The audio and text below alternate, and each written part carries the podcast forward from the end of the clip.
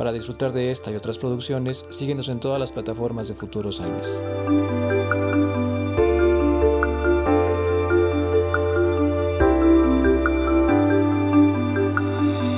Hola, ¿qué tal amigos de Futuro San Luis? Gracias por estar con nosotros en un episodio más de, de Frente a Frente. Hoy tengo el gran gusto de saludar a una gran amiga de verdad y también, ¿por qué no?, a una mujer muy importante aquí en San Luis Potosí. No me gusta mucho el término guerrera para definir a una mujer, pero creo que ella engloba este significado a la perfección. Hoy tenemos con nosotros aquí en el estudio a la maestra Ángeles Hermosillo, actualmente regidora del Ayuntamiento de San Luis Potosí. Ángeles, qué gusto tenerte. No, un gusto para mí, Raquel. Muchísimas gracias por esta oportunidad de estar el día de hoy aquí. Pues este, muy contenta, como te dije, muy agradecida para poder compartir parte de mi historia. Una historia muy interesante, una historia muy rica, Ángeles, y qué bueno que dices parte de tu historia.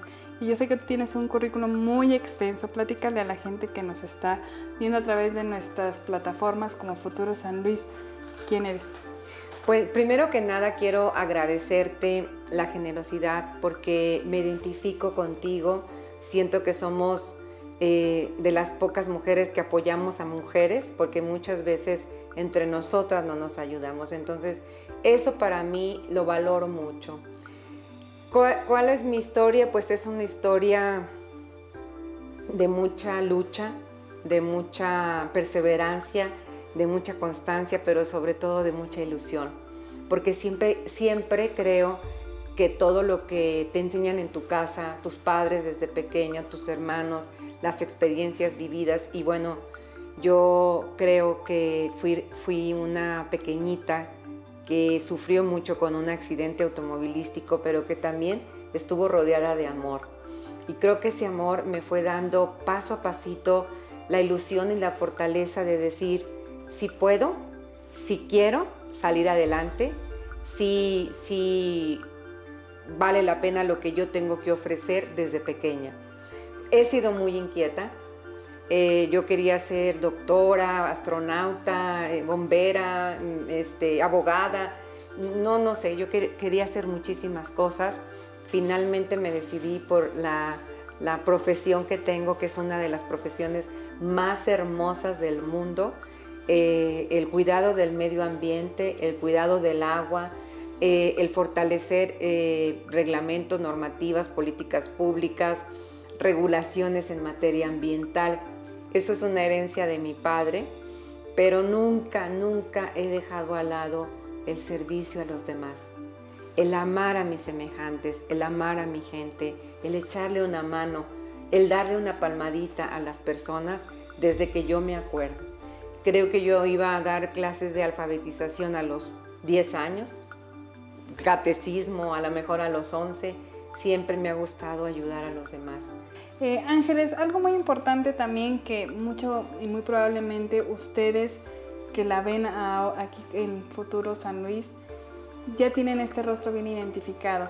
Ángeles Hermosillo fue candidata a la alcaldía de la capital Potosí y tuviste un voto histórico. ¿Nos puedes platicar un poquito de eso?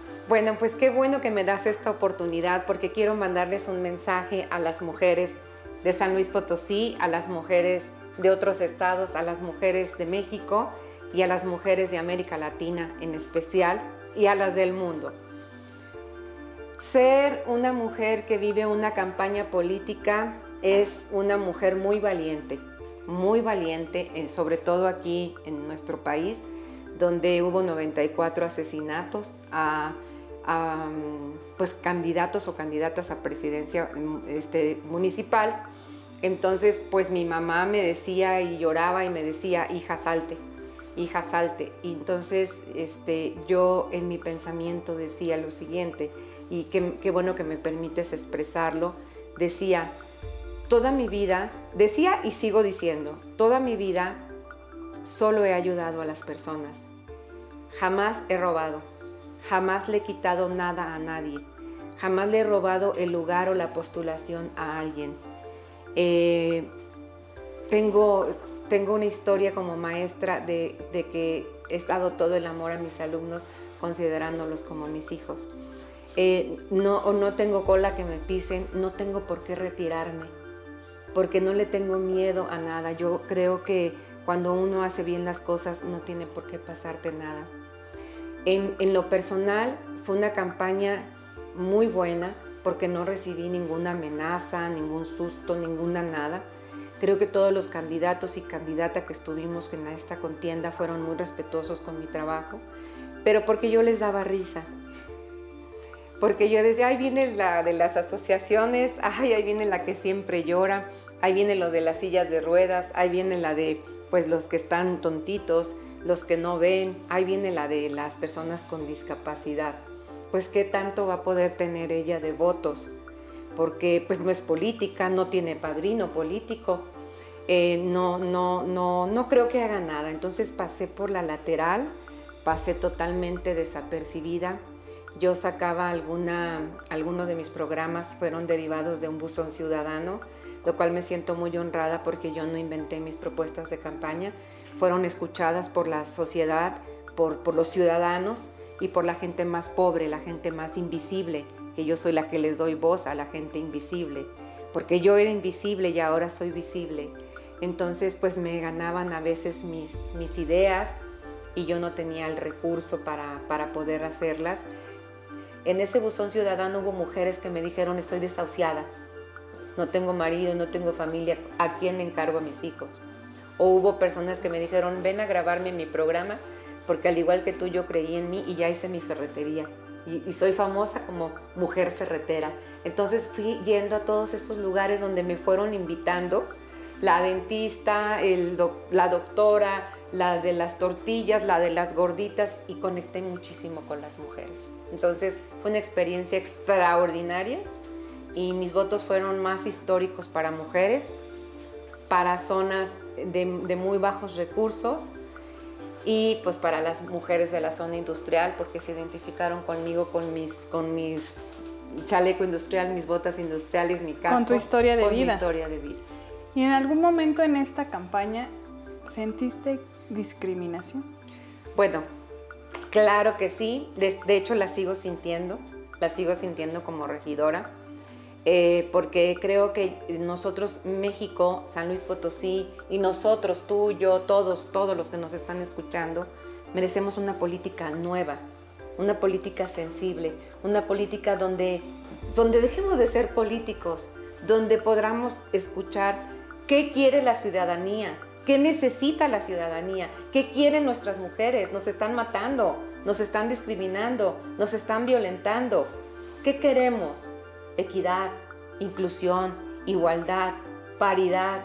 En, unas cámaras empresariales en las cuales yo trabajo activamente y soy miembro y soy ahora sí que asociada y todo, este, pues participé dando mis, mis, programas, mis proyectos y todo y me decían, bueno, y le puedes pasar tus, tus, proyectos a la persona que va a ganar. Le dije, a ver, espérenme, a ver, ¿qué, ¿qué, está pasando? Si yo voy a ganar, yo voy a ganar. Yo nunca competí para perder, yo competí para ganar, yo competí para decir, traigo atrás a todas estas mujeres, a todos estos niños, a todas estas asociaciones que queremos valer nuestra voz, porque nuestro voto si no lo piden. Y es que seguimos, Ángeles, si me lo permites, en estos estereotipos, ¿no? De que la mujer a lo mejor no, no nos ven tan fuerte para estar representando a un partido, a un gobierno, a una asociación. ¿Qué piensas de esto? Híjole, has dicho una cosa que me, que me, me, me, revolvió todo, me revolvió mi mente, mi corazón, mi, mi, mi espíritu, porque cada vez que pasaba, cada vez me sentía más fuerte. Empecé con mucho temor, con mucho miedo, con mucha incertidumbre de que qué va a pasar, pero nunca, nunca pensé, voy a competir para perder. Siempre voy a competir para ganar. ¿Qué me faltó? Dinero. ¿Qué me faltó? Padrino, madrina político. ¿Qué me faltó? No sé. Espectaculares, publicidad o a lo mejor ser política. De eso hablaban que, que es que los cuadros, es que las juntas, es que las colonias ya están identificadas con tal o con cual partido. Yo decía, pues ¿y eso qué es? ¿O cómo se hace? ¿no? ¿Y con cuántos votos terminaste? bueno, eh, ahí eh, oficialmente, eh, pues creo que mis votos fueron Eh, me quitaron muchos, me quitaron más de 7 mil votos, pero oficialmente eh, pues sí tuve un voto histórico de pues casi 22 mil votos, menos los que me quitaron, pero pues yo creo que no sé, no sé pelear votos, o sea, a lo mejor si me hubieran capacitado, eh, porque pues hay una estructura, porque eran varios turnos cuando tú podías conseguir esos más, esos más votos y pues quien contaba votos era mi esposo, mi hija, mi hijo, mi prima, mi tío, mi tía, eh, no tenía nadie del partido o una o dos personas del partido eh, y ellos estaban en tres turnos y ese grupito que te acabo de decir de mi esposo y mis hijos echaban los tres turnos y estaban así los pobres. Entonces no sabíamos defender mucho porque yo creo que incluso pude haber metido dos regidurías. Al final del día quedé con una, no sabía yo eso es que estuviste, te pusieron en la primera regiduría, yo eso qué es, ¿cómo que yo voy en primera? ¿Qué? O, sea, ¿cómo? Yo no sabía muchas cosas. Claro que eso se lo tengo que agradecer al partido, porque finalmente esos votos se tradujeron en un beneficio para mí, porque el partido pudo haber puesto a otra persona y yo trabajé todo eso para otra persona. ¿Por qué dije que sí a la política? Y es una historia que tiene mucho que ver con la pandemia. Yo siempre ayudo a las, en mis campañas, ah, todos los años he hecho campañas, que la campaña de pelucas oncológicas, que la campaña para adulto mayor, que la campaña para la prevención de cáncer de mama, etc. Entonces hice una campaña fuertísima para llevarles alimento a todos los adultos mayores que despidieron en pandemia y para muchas mujeres que también las dejaron sin trabajo. Entonces yo fui a llevar ayuda, ayuda, ayuda, mucha, mucha ayuda, me volví loca tanques de oxígeno, medicamentos, hasta incluso para que les dieran cristiana sepultura a sus muertitos. Madres de familia que les dio COVID y dejaron a sus bebés en, el, pleno parto. Entonces es, eso así me volví, así me transformé porque mi hijo se enfermó de COVID. Y Dios me lo dejó vivo. Pero fueron cuando todavía no había vacunas, cuando todavía no había nada, fueron días muy fuertes para mí y yo dije, Dios, pídeme lo que quieras, pero por favor no te lleves a mi hijo. Y por eso elegí una postulación política para ayudar a más gentes en pandemia. Fíjate qué interesante lo que nos has dicho desde que inició esta plática es todos estos sectores vulnerables a los que tú has apoyado. Y mi pregunta siguiente es, ¿cuáles son los retos que deben de tener las autoridades, los gobiernos, para con las mujeres? Bueno, primero que nada, generar políticas públicas que nos permitan tener más paridad, ¿sí? Porque te dicen que tenemos un gabinete con paridad, pero no es cierto, ¿sí? Hablando de todos los niveles, ¿sí? Federal, estatal, municipal. Entonces creo que nos falta más trabajar el tema de paridad y nosotros que no nos dé miedo decir sí, porque yo ahorita eh, tengo una especie como de imán porque muchas mujeres me dicen, este, ¿cómo lo hiciste? O sea, o sea, es que yo quiero ser como tú, pero aviéntate, aviéntate, di que sí, que sí puedes. Entonces también tienes, tienes que tener una, una autoestima en decir, sí puedo, sí quiero. Pero ahora que yo estoy aquí, yo les digo, vente conmigo, yo ya te ayudo. Yo me fui pensando una cosa bien padre en mis redes sociales yo me fui haciendo amiga eh, cibernética de muchas candidatas y, candidatos, diga, candidatas mujeres de muchas este, postulaciones de muchos partidos. Nos hicimos amigas de todos los colores. Al final ellas se fueron bajando y se fueron bajando. Y yo iba viendo todo ese proceso. Que la de, que la de, no sé, que la de Veracruz, que la de Tamaulipas, que la de Nuevo León, que la del México y que la de Guadalajara y todas mis amigas y se iban bajando y se iban bajando y se iban bajando. De ese grupo, de ese grupo solo quedé yo. Entonces todas ellas, ya somos súper amiguísimas, me dicen, wow, es que quedaste regidora. ¿Y ahora qué sigue? No, ahora qué sigue tú. ¿Y tú? ¿Y tú? ¿Qué más quieres? Decías tú hacer tribu en alguna vez que platicamos, ¿te acuerdas? Exactamente. Hacer tribu y bueno, pues sacaron un, un reportaje de, mujeres líderes, me hicieron el honor de considerarme, pero en realidad yo no me siento líder, yo me siento una mujer convencida de lo que hago, de todos los corazones que tengo aquí y aquí, que he podido decir, salvé a muchos jóvenes del suicidio, salvé a muchas almas, salvé a niñas violadas, violentadas que las recogí de la calle, semi muertas y que toda mi historia es una historia altruista, porque la filantropía no tiene rostro. Y decían, esa mujer que ha hecho por la gente. Y les dije, yo no voy a ser la señorita Laura, que va a contar las historias de tristeza y de lucha que hemos trabajado de manera anónima con todas mis mujeres, pero las autoridades sí lo saben porque hemos trabajado en equipo y a muchas de ellas los reconozco esa labor. Por eso siempre he dicho que desde la sociedad civil, unida con el gobierno, se pueden hacer cosas maravillosas y este tinte nos ha permitido llegar a donde estamos y que tú como líder de comunicación me des estos espacios, pues también hacemos tribu de esa manera, porque yo quiero que muchas generaciones digan, sí puedo. Se necesita recursos, sí, pero no es lo, más inmediato, indispensable, porque a veces uno solo brilla por lo que trae en el corazón. Ángeles, antes de despedirnos, a mí me ha gustado mucho que tú siempre que platicamos, que tenemos esta fortuna de coincidir, hablas en familia, ¿no? Mis hijos, mi esposo, mi gente, mis mujeres. Se puede ser una mujer integral, una mujer que trabaja, una mujer que tiene esposo, una mujer que tiene hijos. ¿Qué le dices a las mujeres que nos ven? Bueno, primero que las amo mucho.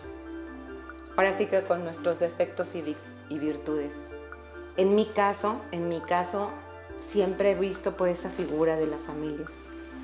Eh, Dios me dio un hombre muy, muy generoso que al principio, al principio, al principio no me entendía porque me decía te quedas en la casa y, y pues mis amigas me iban al club y hablaban de, de, las muchachas, de los jitomates y de todo y que también es muy respetuoso, pero yo decía no, yo quiero ser independiente, o sea, yo quiero trabajar, yo, yo quiero ser productiva, yo quiero apoyar a mi esposo, yo quiero ser alguien. Entonces pues me fui, fui convenciéndolo de esa manera hasta que llegó un momento que me dijo, eres una líder, y me tengo que hacer a tu modo. Y, es una, una, persona con la cual no, me, ha, me ha hecho eh, mucho punch para complementarme, porque en algunas ocasiones dije, ya hasta aquí, y no me dice, le sigues. Incluso siendo regidora he dicho, hasta aquí, y me dijo, le sigues. Usted quería la política, pues ahora le sigues, ¿no? Eh, sin embargo... Em, que de pronto estamos muy peleados, ¿no? Como en esta guerra que es como en contra de los hombres, cuando decimos feminismo no es estar peleada con el hombre. De hecho, yo siempre les he dicho que siempre voy a defender a las mujeres y las voy a amar. Incluso hemos elaborado algunas este, políticas públicas en favor de las mujeres y en la prevención de la violencia intrafamiliar. Pero, pero hay mujeres que de verdad tienen una situación tan difícil en casa que tienen que dejar a su esposo, que tienen que dejar a su marido. Claro, y, claro. Y, bueno, por eso yo digo, vamos haciendo tribu. Pero el entorno, en mi caso, viví en un, en un, en un ámbito muy hogareño, del núcleo familiar, mi esposo igual, pues yo creo que a lo mejor por eso nos, nos identificamos, sí nos peleamos, eh, pero nos reconciliamos, tenemos un contrato que hicimos desde novios que todavía lo seguimos haciendo vigente en estos tiempos, después de 33 años de casados, 35 de novios. Y le digo 37 de andarme pretendiendo, ¿verdad? Entonces, ah, claro. ya tengo toda una vida con él. Eh, mis hijos siempre fuimos muy estrictos con ellos. Yo creo que fue un patrón que mi papá nos enseñó. Mi papá fue un poco machista porque nos hacía que le sirviéramos a mis hermanos. Y yo creo que eso nos hizo decir vamos a cambiar el patrón de, una mujer y vamos a estudiar. Yo fui empresaria desde los ocho años. No sé qué me depara el destino porque me lo preguntan mucho. A lo mejor era una pregunta que me ibas a hacer ahorita. Y yo sabes qué digo, quiero seguir amando a mis mujeres, a mis niños en situaciones de calle, a mis personas con discapacidad. Y ya después que pasen estos tres años, ya después Dios dirá. Ángeles, pues te agradezco de verdad muchísimo que nos hayas acompañado, que hayas venido aquí al estudio de Futuro San Luis. Esta es tu casa y pues seguir trabajando en tribuna. Muchísimas gracias por esta oportunidad. Espero que no sea la última porque me sentí muy feliz, muy contenta, muy agradecida. No sé por qué no lloré, pero esto casi nunca nadie, nunca lo cuento, nunca lo cuento. Entonces me dieron ganas de contarlo y me dieron ganas de compartirlo en tu programa. Muchas gracias. No, gracias a ti. Pues claro que no va a ser la, la única ni la última vez que vas a estar con nosotros. Te agradecemos de verdad tu tiempo. Sabemos que eres una persona muy, muy ocupada y una mujer ejemplar. De verdad para muchas mujeres que estamos en este camino, ¿no? Que es complicado. Luego platicaremos un poquito más en otro espacio acerca de esto. Muchas gracias Raquel, muchas gracias al programa. Ella fue la maestra Ángeles Hermosillo, regidora de la capital Potosina. Mi nombre es Raquel Pérez Mendoza y nos vemos en un episodio más de Frente a Frente.